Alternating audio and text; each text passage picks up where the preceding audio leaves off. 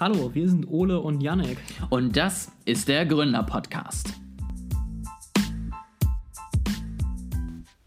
Hallo und herzlich willkommen bei den Gründern, wo es heute äh, den, den Battle of the Ideologies äh, gibt, den, den Kampf der Wirtschaftsideologien. Das ist äh, Gründer, wir haben ja schon ein bisschen über Wirtschaft gesprochen, äh, eigentlich eher so Mikroökonomie kann man sagen, oder wie leite ich mein Unternehmen, äh, heute das große Ganze.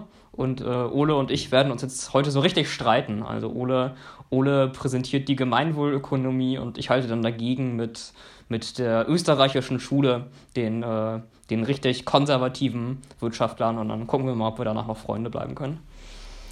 Also krasse Intros kannst du, Janik. Das äh, muss man Dankeschön. eher lassen. Also jetzt habe ich schon ein bisschen meinst, Angst. Meinst du, meinst du, ich hätte dich vorwarnen sollen, dass ich das als Intro nehme?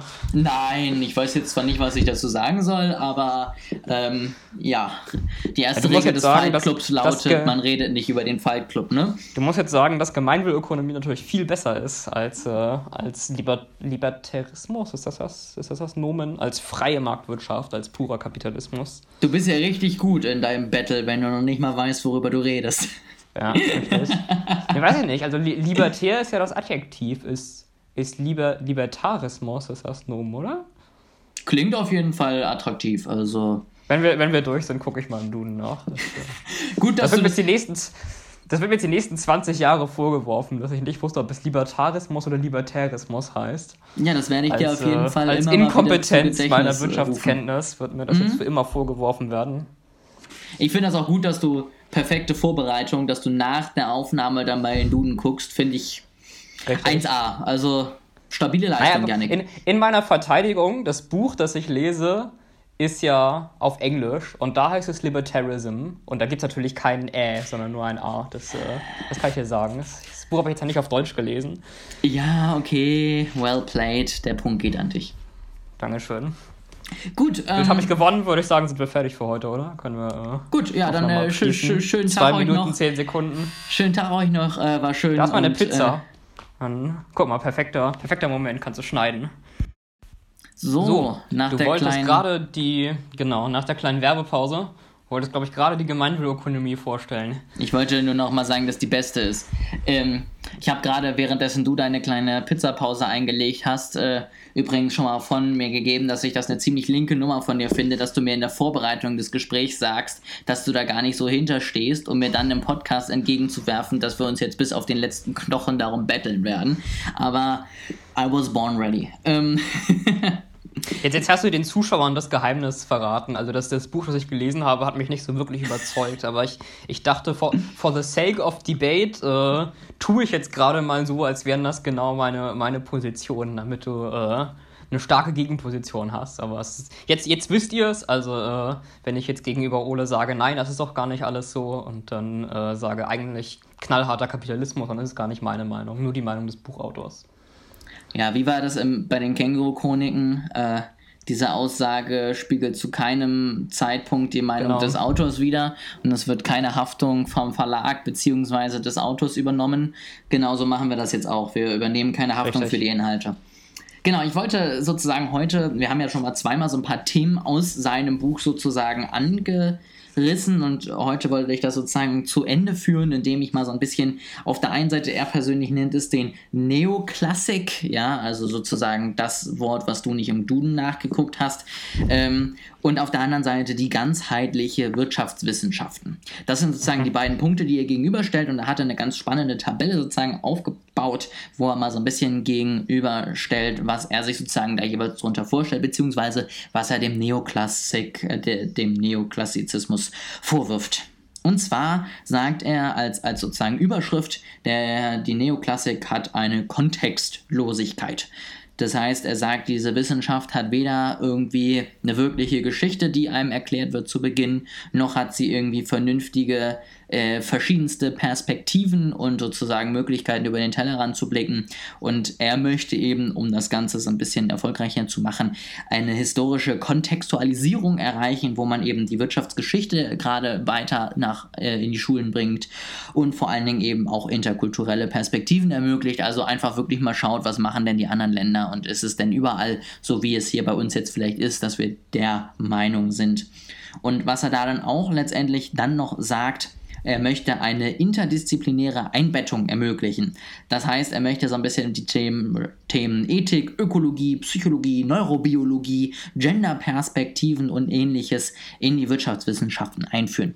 Das sind so die zwei größten Punkte sozusagen, die er dem gegenübersetzen möchte und dann als äh, drittes und entscheidendes ist sozusagen nochmal, dass man ein ganz klares Ziel, einen klaren Gegenstand der Wirtschaftswissenschaften hat. Denn das hat er ja auch häufig vorgeworfen, dass sozusagen man immer gar nicht so genau weiß, was ist denn jetzt das Ziel, was man da lernt und was sind eigentlich diese komischen knappen Ressourcen, die man hat und ähnliches. Und da möchte er eben etwas gegensetzen. Das sind so die größten Punkte, die sozusagen sich laut Herrn Felber auf jeden Fall ändern müssten, damit man wieder vertretbaren Unterricht der Wirtschaftswissenschaften ermöglichen kann. Hm. Okay, also jetzt wo du das so erzählst, meine persönliche Auffassung, ja, ich, ich trenne das hier jetzt immer sehr deutlich, was wirklich meine Meinung ist und äh, wo ich quasi dir nur widerspreche, damit du was zum Debattieren hast. Aber was jetzt, also was wirklich jetzt meine Meinung ist, ähm, ist, dass das mit der Kontextlosigkeit mich nicht so wirklich überzeugt. Weil also, was, was ist denn der konkrete Vorteil davon, sich irgendwie die Wirtschaftsgeschichte anzuschauen? Okay, also man, man kann, finde ich, sich die Entwicklung während der industriellen Revolution und so weiter ansehen. Das haben wir auch schon mal jetzt getan, äh, wo es um Arbeit und Technologie und so ging, ähm, um quasi aus der Geschichte zu lernen. Aber ich sehe wenig Vorteil da drin, sich so viel damit zu beschäftigen. Okay, im Jahr X hat Adam Smith das rausgefunden und hat später Person K dies rausgefunden. Ähm, das, das macht man ja in anderen Fächern jetzt auch nicht so unbedingt. Also zum Beispiel in meinen Mathe-Vorlesungen wurde meistens äh, Mathe unterrichtet und nur sehr selten, äh, naja, das hat jetzt die und die Person irgendwie rausgefunden.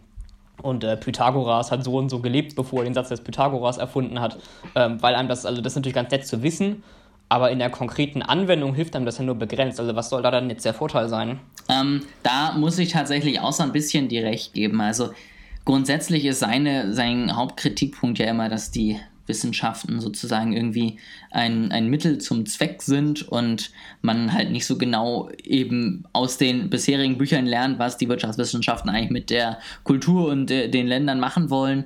Dieser Punkt der Kontextlosigkeit, ich glaube, er wünscht sich einfach gerade eher noch mehr Blick auf andere Wirtschaftsideen, die es mal gab, ähm, auf andere Verständnisse von der Wirtschaft, die mal entwickelt wurden. Also, dass man, keine Ahnung, ne, einen deutlich größeren Teil vielleicht auch einfach mal über Marx spricht, warum das so ist, was der damals zu diesem Zeitpunkt eben aus den und den Gründen dazu gedacht hat, um sozusagen das Ganze noch mehr eben erklären zu können, wie man letztendlich auch den Weg gegangen ist von den Anfängen bis zum Ende. Das finde ich grundsätzlich jetzt nicht verkehrt. Ähm, ich gebe dir aber recht, dass wir jetzt nicht zwingend jedes Datum lernen müssen von jedem mhm. einzelnen mhm. Wirtschaftswissenschaftler, der jemals gelebt hat und was sein Lieblingsessen war. Okay, da würde ich dir teilweise zustimmen. Also ich finde es wichtig, über den Tellerrand hinauszuschauen und so Fragen zu stellen, wie wofür wirtschaften wir eigentlich und was wollen wir gesamtgesellschaftlich und soziologische Perspektiven und so weiter aber auch nicht unbegrenzt. Also äh, wenn ich jetzt an mein Studium denke in Informatik, ähm, da wurde auch ein bisschen über gesellschaftliche Verantwortung gesprochen. Ich habe auch eine Vorlesungsreihe besucht, die so hieß Gesellschaftliche Verantwortung.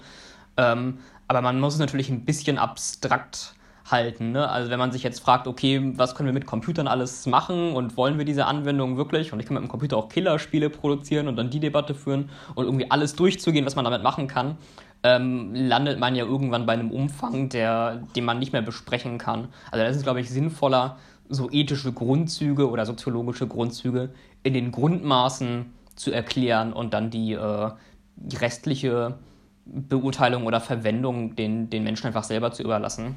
Ich glaube, da kann ich jetzt auch tatsächlich ganz gut nochmal mit anderen Punkten so ein bisschen einsetzen, ähm, weil er da nochmal ein paar Dinge auch gegenüberstellt wo du, glaube ich, auch vielleicht noch mehr äh, zustimmen würdest.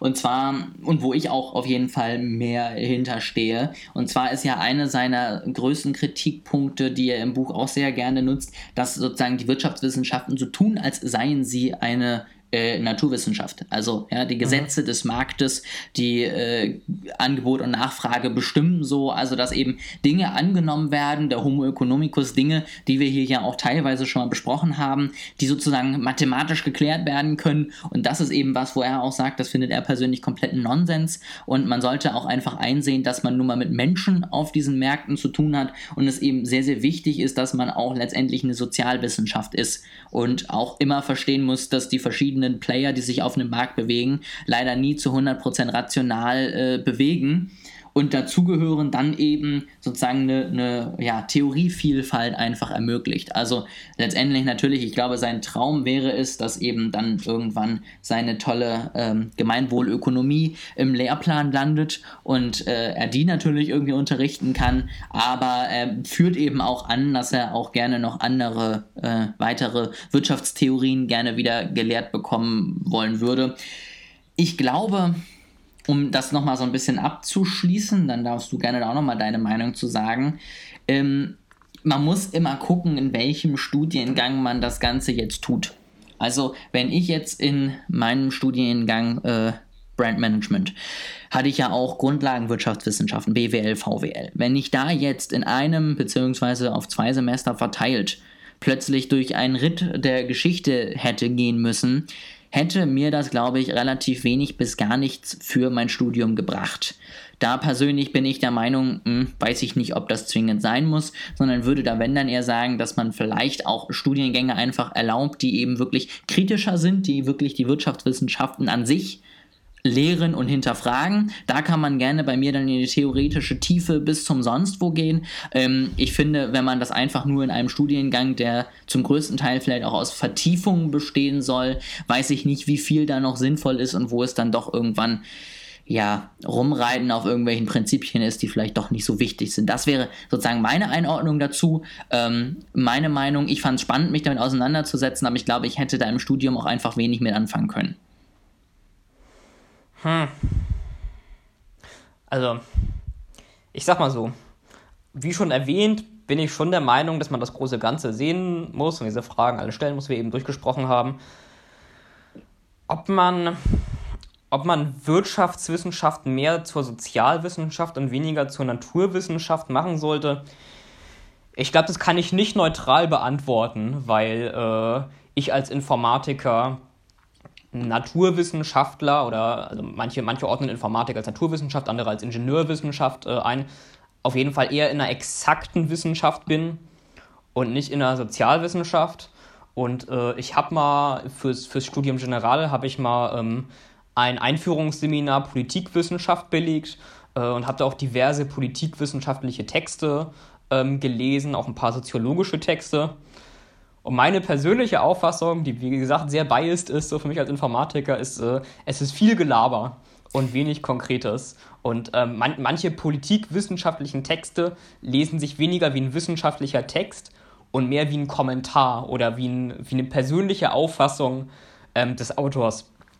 Und das hat mich sehr abgeschreckt. Und das würde ich für die Wirtschaftswissenschaften äh, nicht wünschen, dass ähm, wirtschaftswissenschaftliche Texte, die zum Teil vielleicht aktuell sehr genau argumentieren und äh, so naturwissenschaftliche Züge haben, ähm, dass die in so persönliche Labervorträge abgleiten, äh, wo, wo der Autor dann einfach ein bisschen erzählt, was er irgendwie gut oder schlecht findet. Nichts gegen äh, Politikwissenschaften oder Soziologie per se für Leute, die das vielleicht studiert haben oder studieren und hier zuhören. Äh, aber das war meine persönliche Erfahrung aus dem Studium. Das finde ich einen ganz spannenden Punkt, weil ich glaube, es auch wieder zu neuen Diskussionen führen könnte, wenn plötzlich alle Wirtschaftswissenschaftler mit Schätzungen, Meinungen, Grundannahmen und ähnlichem aufwarten und nicht mehr mit Berechnungen, weil wir haben natürlich, und auch wenn es nur eine halbwegs stimmige Verlässlichkeit ist, können wir natürlich bei ausgerechneten Modellen, können wir immer sagen, Faktor X kommt rein, was heißt das am Ende fürs Ergebnis? Und selbst wenn wir dann immer einen kleinen Fehler von 10 bis 20 Prozent haben, haben wir zumindest eine Richtung, in die wir gehen. Und da gebe ich dir auf jeden Fall recht, dass das schon ein ganz guter Punkt wäre, wenn man da vielleicht noch so ein bisschen versucht, die Exaktheit eben beizubehalten, aber trotzdem auch wirklich klar, und das muss ich sagen, fehlte mir auch manchmal beim Studium zu weiterzugehen und zu hinterfragen, ob Modelle nun mal alles im Leben erklären können. Und das können sie definitiv nicht, würde ich jetzt einfach mal sagen. Und mhm ich glaube, das ist auch so ein bisschen das, was wir beim BEP ja auch beim letzten Mal gesagt haben. Da weiß ich nicht, ob wir uns da wieder darauf einigen können. Wir haben weiterhin exakte Berechnungen, wir haben exakte Zahlen, aber wir gucken uns einfach mal die Zahlen an sich an und versuchen dann hinter diesen Zahlen auch die Geschichten zu lesen, die Gründe zu verstehen und nicht einfach nur vorne letztendlich mit Gesetzen zu arbeiten und sagen, so ist es, Punkt. Und Wachstum von 20 Prozent, sondern dass wir da vielleicht auch noch mehr versuchen, eben auf Verhältnisse, Entwicklungen und äh, ja, irgendwelche zusammenführenden Entwicklungen zu reden. Vielleicht können wir uns äh, quasi auf einen Satz einigen. Äh, man muss in der Wirtschaftswissenschaft viel auf den Kontext achten und äh, mehr auf den Kontext und das große Ganze. Aber die Wirtschaftswissenschaft äh, soll deswegen nicht zu einer Unterkategorie der Soziologie werden. Da gebe ich dir jetzt tatsächlich einfach mal total gerne recht. Und ähm, jetzt, jetzt gucken wir mal, ob wir böse E-Mails von Soziologen bekommen. Sehr gerne. Und, und stimme dir da mal zu, um jetzt sozusagen nochmal mit einem kompletten Gegenentwurf aufzuwarten. Und zwar hatte ich dir ja schon gesagt, ich werde jetzt eine kleine Geschichte vorlesen. Nein, es ist eine halbe Seite. Und zwar ist es sozusagen das Ziel beziehungsweise die, das Narrativ, was Herr Felber jetzt gerne lesen möchte, wenn wir über die Wirtschaftswissenschaften reden. Und das möchte ich einfach mal vorlesen ähm, und dann freue ich mich auf deine äh, ja, liberale Gegenposition dazu. Und dann werden wir mal schauen, ob wir hier auch am Ende zu einem Ergebnis kommen. Wirtschaften zum Wohl aller oder ein gutes Leben für alle. Alles ist mit allem verbunden. Wirtschaftliche Tätigkeiten sind in die Kontexte Demokratie, Gesellschaft, Kultur und Ökologie eingebettet und dienen der Befriedigung der Grundbedürfnisse und der Erfüllung aller Grundwerte, dem Gemeinwohl. Die rechtlichen Spielregeln schützen diese Ziele und benachteiligen ihre Schädigung. Es gibt vielfältige Wirtschaftsformen wie Haushalte, Gemeingüter, öffentliche Güter und Märkte. Ebenso vielfältig sind die Eigentumsformen. Alles sind erlaubt, aber alle sind auch begrenzt und bedingt. Eigentum ist nicht Zweck, sondern Mittel, auch Geld und Kapital sind Mittel, die alle der Erreichung der übergeordneten Ziele dienen. Die Ungleichheit ist begrenzt, das Wirtschaften findet innerhalb der ökologischen Grenzen des Planeten statt. Ethischer Welthandel ist nicht verdrängend und vernichtend, sondern stimulierend und ergänzend. Die Handelsbilanzen werden in der Balance gehalten. Das Gemeinwohlprodukt, mit dem äh, wirtschaftlicher Erfolg gemessen wird, wird souverän demokratisch definiert. Das Leben ist heilig.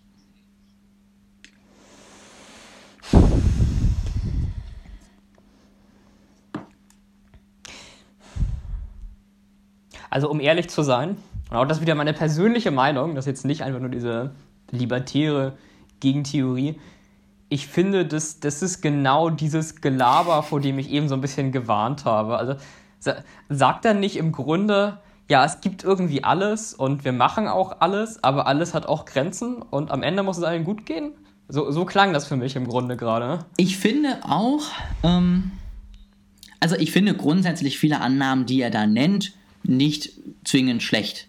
Ich finde auch, wir sollten letztendlich äh, in unseren planetaren Grenzen bleiben, wenn wir wirtschaften. Ich bin auch der Meinung, wir sollten versuchen, Ungleichheit nicht ins Unendliche steigen zu lassen. Das sind durchaus Ziele, wo letztendlich ja auch ein Sozialstaat schon arbeitet. Ähm, ich finde aber, das ist halt so ein Text, da würdest du sicherlich bei vielen Dingen zustimmen, aber ich sehe halt noch nicht genau den Sinn und den mhm. Grund. Wie, wie soll es funktionieren? Ja, wie kommen wir dahin? Was machen wir, um das zu erreichen? Also da finde ich dann letztendlich einen, äh, den Gegenentwurf des BEPs, den du beim letzten Mal vorgestellt hast, da finde ich schon klarer, weil ich da weiß, okay, das wird positiv berechnet, das wird negativ gewertet. Dann kann ich mir da schon letztendlich ein Gefühl für entwickeln, was es denn heißt, letztendlich positive Dinge zu tun oder negative Dinge zu tun. Das habe ich da halt gar nicht so. Klar würde ich immer sagen, der Handel sollte einigermaßen ausgeglichen sein und irgendwie wäre das doch schön, wenn alle Länder vom Wachstum profitieren. Äh, würde ich immer unterschreiben, aber wie gesagt, der Punkt, bitte erklär mir wie und äh, dann bin ich da gerne dabei, auf inhaltlicher Basis drüber zu argumentieren. Ja, das ist ja, wenn er sagt, das Leben ist heilig und wir müssen innerhalb der ökologischen Grenzen arbeiten, äh, dann unterstelle ich ihm jetzt mal, dass er damit sagt, okay, diese Dinge müssen durch staatliche Eingriffe geschützt werden. Und ne, es muss staatliche Regulierung zur Bestimmung der ökologischen Grenzen geben und das Leben muss durch eine staatliche Macht geschützt sein. Und, ähm, aber ich sag mal, das lehnt ja im Grunde nur den radikal libertären Entwurf ab, ne, der quasi sagt, wir erlauben irgendwie alles und Leute werden schon ihre private Polizei aufbauen, die dann Leute beschützen und die Leute werden schon selbstständig darauf achten, dass es nicht zu viel Abgase gibt und so weiter. Und das lehnt er damit ab. Ähm, und das kann man ja auch machen, das würde ich auch so unterstützen. Aber das, das lässt ja irgendwie immer noch 90 Prozent der Wirtschaftsmodelle offen. Also das, das lässt ja immer noch alles von nordischem Modell über deutsches und französisches Modell und soziale Marktwirtschaft und äh, Minimalstaat mit nur Polizei und ein bisschen Umweltschutz bis, bis hin zum Kommunismus, ähm, lässt das ja irgendwie alles offen. Und das ist halt, ne, damit würde ich nochmal unterstreichen, das ist irgendwie wenig konkret. Also er sagt im Grunde, okay, wir leben nicht libertär, aber was man dann innerhalb dessen macht, das ist für mich jetzt nicht, nicht so wirklich erkennbar von der Passage. Ich finde halt, es ist er, er, er, übt viel gute Kritik, da gebe ich ihm in vielen Punkten durchaus auch manchmal recht, wo ich sage, ja, muss man auf jeden Fall hinterfragen. Man darf es eben, und das ist, finde ich, was, was sie auch auf jeden Fall aus dem Buch mitgenommen haben, man darf die Dinge eben nicht einfach hinnehmen und sagen, naja, so ist das halt in der Wirtschaft, sondern man sollte schon überlegen, dass man äh, eben zum Beispiel planetare Grenzen einhält, dass man letztendlich gewisse Dinge eben vielleicht doch an den Staat übergibt und solche Dinge. Klar, sollen wir auf jeden Fall darüber diskutieren. Es ist wichtig. Ähm, mir fehlt halt wirklich am Ende. Also ich habe das Buch durchgelesen, hatte viele Denkanstöße, wo ich wirklich gedacht habe, das ist spannend. Ja, also da kann man jetzt mal drüber nachdenken. Mir fehlte aber, und da gebe ich dir auch letztendlich recht, am Ende nochmal so ein so ein Bild, was er sich denn jetzt letztendlich wünscht, um letztendlich auch kritisch über dieses Bild nachzudenken. Weil ich finde, über die paar Sätze, die er da jetzt schreibt, ich würde ja jetzt mich jetzt nicht hier in einen Podcast setzen und sagen, nee, ich finde eigentlich, wir sollten grundsätzlich das Leben unter alles stellen, äh, das ist komplett egal und mach mal. So, und ich ja. finde, da kannst du ziemlich wenig anecken an diesen Äußerungen, weil du einfach sagst, ja klar, die Grundsätze sind richtig und ähm, wie genau es dann aussieht, kann ich dir leider auch nicht sagen. Also ich habe ja auf äh, Twitter ein, ein FDPler gesehen, der meinte, man sollte freiwilligen Organhandel äh, legalisieren. Also, dass ich dir quasi mein, mein Herz oder meine Niere oder so äh, verkaufen kann. Von da aus ist er nicht mehr so weit bis zum nächsten Schritt, dass man auch sein Leben verkaufen kann. Ja, dass man irgendwie sagt, wenn ihr meine Familie eine Million Euro gibt, dann äh, könnt, ihr, könnt ihr mich hinrichten oder so. Also, solche Leute würden wahrscheinlich schon daran anecken. Aber alle anderen, die nicht bloß auf Twitter provozieren wollen und irgendwie ernsthaft was zur äh, Debatte beitragen, die wohl eher nicht. Das hast du schön formuliert, ja. Also klar, ähm, kannst du mir gerne dein äh, Herz schenken, aber irgendwo sollte es dann auch äh, bleiben. In Deutschland ist es tatsächlich, also dein Her mein Herz dir schenken. Nee, mein Herz könnte ich dir nicht schenken, weil dann wäre ich tot. Aber zum Beispiel eine Niere könnte ich dir schenken, wenn du eine brauchst. Äh, aber ich könnte sie nicht verkaufen. Das ist illegal in Deutschland. Man kann nur spenden. Ah, okay. Kein Organ gegen Geld verkaufen. No, schade. Tja. Aber dann schenkst du mir einfach dein Herz, damit komme ich auch klar. Das äh, freut mich für dich. Okay, dann, ähm, also das war jetzt nochmal so ein bisschen sozusagen der Ab, äh, das Ende sozusagen mhm. des Buches von Felber. Ähm, du hast jetzt ja, wie gesagt, schon mal ein bisschen was äh, über das äh, Gegenteil dazu, sag ich mal, gelesen. Äh, ist dir denn da schon irgendwas hängen geblieben, wo du sagst, das würdest du jetzt irgendwie nochmal teilen wollen? Oder sagen wir eher, das ziehen wir nochmal in eine andere Folge, wenn du noch ein bisschen weiter durch bist durch die österreichische Schule? Äh, ich würde sagen, ich erzähle jetzt ein bisschen was und wir behalten uns natürlich generell offen, irgendwann nochmal zum Thema Wirtschaft zurückzukehren und ein äh, bisschen darüber zu sprechen, ohne konkrete Versprechungen. Traumhaft. Als Überraschung, dass Leute auch immer einen Grund haben, jede Woche reinzuhören. Äh, nee, genau, aber das, äh, also das Buch heißt äh, Economics in One Lesson. Ich glaube, letztes Mal hatte ich aus Versehen The Basics of Economics oder so gesagt. Das steht irgendwo im Untertitel, aber der, der normale Titel ist äh, Economics in One Lesson.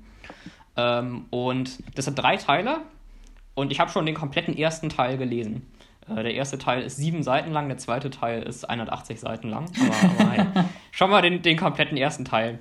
Sehr ja, gut, sehr gut. Ich habe natürlich auch schon ein bisschen was vom zweiten äh, Teil gelesen und du hast es schon gesagt, also es ist sehr konservativ ähm, im, im wirtschaftlichen Sinne. Es ist die österreichische Schule.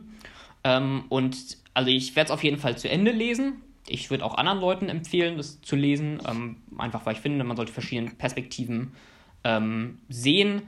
Aber bis jetzt konnte es mich nicht wirklich überzeugen. Ähm, also der erste Teil heißt The Lesson.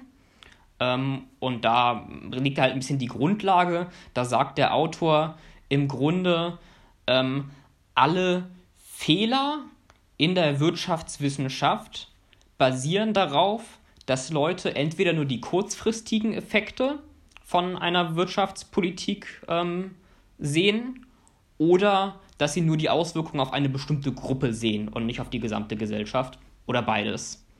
Äh, das, das ist im Grunde the lesson. Ne? Also alle, alle wirtschaftlichen Fehler basieren auf irgendwelchen logischen Fehlschlüssen, die alle entweder gucken, dass man nur kurzfristig schaut oder nur auf eine Gruppe schaut und nicht äh, langfristig und gesamtgesellschaftlich. Ähm, und dann der zweite Teil heißt halt The Lesson Applied. Und da geht er so verschiedene Dinge ähm, durch, ähm, ich habe die Kapitelnamen schon mal angeguckt, also da geht es um Mietbremsen, um Mindestlohn und so weiter, ähm, wie seiner Meinung nach dieser Fehler ähm, auf die verschiedenen Bereiche angewendet wird. So, und ich habe jetzt die ersten paar Unterkapitel vom zweiten Teil gelesen. Und was er da halt im Grunde sagt, ist, ähm, alles Wirtschaftswachstum, das irgendwie erzeugt wird, hätte auch an anderer Stelle erzeugt ähm, werden können. Also ähm, er gibt am Anfang dieses Beispiel, ähm, du hast ein Geschäft und das hat äh, so eine Glaswand vorne, äh, wo, man, wo man reinschauen kann. Und dann kommt jemand und äh, wirft einen Backstein durch diese Glaswand und macht dir die kaputt. Und äh, auf den ersten Blick bist du natürlich erstmal sauer und alle denken irgendwie, das ist schlecht. Ähm, aber du gehst dann ja zum Glashersteller und lässt dir eine neue Glasscheibe machen und dafür gibst du dem Glashersteller Geld und der nimmt das Geld und beauftragt wieder ein Subunternehmen und die machen auch was und dadurch geht das Geld so in den Kreislauf ähm, und dadurch bewegt sich die Wirtschaft positiv und deswegen müssen sie alle super finden. Deswegen sagt er, na, im Grunde ist es ja super, wenn ich jetzt mit einem Backstein losgehe und Scheiben einschmeiße. Und der logische mhm. Fehler, sagt er dann, ist dabei natürlich, naja, wenn dir jetzt deine Glasscheibe nicht kaputt gemacht geworden wäre, dann hättest du das Geld für was anderes äh, verwendet. Also er sagt da für einen Anzug zum Beispiel. Und das heißt, äh, wenn du, wenn es nicht kaputt gemacht gewesen wäre, hättest du jetzt eine Glasscheibe und einen Anzug. So hast du jetzt nur eine neue Glasscheibe. Mhm. Und dann sagt er, dieser logische Fehler ist genau der Fehler, den Staaten auch machen, wenn sie versuchen, die Wirtschaft zu stimulieren. Also er sagt, manche Wirtschaftler sind ja der Auffassung, äh, der Staat soll irgendwie Projekte starten, um Arbeitsplätze zu schaffen, um die Wirtschaft anzukurbeln. Und er sagt dann, naja, wenn der Staat jetzt eine neue Brücke baut, dann sehen alle, da werden eine Brücke gebaut und Arbeitsplätze geschaffen, alle denken, das ist super aber es sehen alle nicht, was äh, mit den Steuern passiert, durch die die Brücke gebaut wird. Es sehen alle nicht, dass sonst mit den Steuern, die ich behalten hätte, die ich jetzt an den Staat für die Brücke gezahlt habe, dass ich mir damit ein iPhone gekauft hätte und dadurch Apple wieder neue Arbeitsplätze geschaffen hätte. Das sagt er im Grunde. Und er sagt, es ist nicht nur so, dass das Geld, das durch den Steuern jetzt weggeht, von mir weg ist und beim Staat da und es dadurch quasi neutral wäre. Er sagt, es ist schlecht, weil wenn ich Steuern zahle, bin ich ja auch weniger motiviert zu arbeiten. Ne? Wenn ich angeblich 60% Steuern auf die Arbeit zahle, bin ich weniger motiviert zu arbeiten, deswegen mache ich weniger. Und wenn ich Kapitalertragssteuer zahle, äh, kaufe ich weniger Aktien und dann starten weniger Leute neue Firmen und so weiter. Mhm. Das sagt er im Grunde am Anfang. Und das stört mich, weil, naja, im, im, im, im The Lesson sagt er, naja, ganz viele Leute, die Wirtschaftstheorie machen, suchen nur die einfachen Wahrheiten und die können sich oft äh, öffentlich durchsetzen in den Nachrichten und so, weil, weil sie eben leicht zu folgen sind. Und wir müssen aber die schwierigen und die komplexen Dinge anschauen. Und ich finde dann präsentiert er aber selber so eine einfache Wahrheit, nämlich wenn du Steuern zahlst, dann ist das Geld weg von dir und außerdem bist du weniger motiviert zu arbeiten wegen der Einkommenssteuer und deswegen sind Steuern schlecht. Das sagt er im Grunde am Anfang. Und ich finde, das, das ist viel zu kurzgreifend, weil das berücksichtigt halt nicht so Dinge wie, bin ich überhaupt wirklich weniger motiviert zu arbeiten, wenn ich Einkommensteuer zahle? Habe ich nicht auch eine interne Motivation? Ähm, kann der Staat nicht in bestimmten Dingen vielleicht Gelder besser einsetzen, als wenn ich sie einsetze. Also es ist ja zum Beispiel so, äh, reiche Leute lassen ihr Geld häufig auf dem Konto, während ärmere Leute, wenn die zum Beispiel mehr Hartz IV kriegen, geben sie es schnell aus und dann geht es halt wieder in den Wirtschaftskreislauf und regt da mehr Wachstum an, als wenn es bei mir auf dem Konto liegt. Also Dinge. Aber er sagt halt im Grunde am Anfang nur, naja, Steuern schieben ja im Grunde nur Geld von die eine an die andere Stelle, also bringen sie nichts und außerdem sind sie demotivierend. Und das sagt er im Grunde am Anfang. Und ich finde, das ist zu kurzgreifend. Das ist genauso eine einfache Wahrheit, wie er sie kritisiert am Anfang. Ja, also ich muss sagen, ich habe äh, auch immer nebenbei wirklich auch ordentlich mitdenken müssen jetzt in seinem äh, Beispiel. Also ähm, um das alles sozusagen jetzt genau mitzubekommen, was er denkt und warum. Ähm, ich finde, ist auch immer leicht zu sagen, naja, die anderen sehen es ja immer nicht so richtig, die gehen ja immer den einfachen Weg und ich zeige mhm. euch jetzt mal, wie die Welt funktioniert, weil das kann ich immer sagen, dann kann ich irgendwelche total abstrusen Ideen aufbauen, die muss ich nur lang genug irgendwie durch irgendwelche Modelle schieben, dann kommt am Ende schon das richtige Ergebnis dabei raus. Also das ist immer so dieser Oberlehrer, wo ich denke, ja, ich kann dir die Welt auch komplexer erklären, als sie letztendlich ist, aber ob das halt Sinn und Zweck der Sache ist, weiß ich nicht. Ähm, und ich gebe dir in dem Punkt auf jeden Fall recht, dass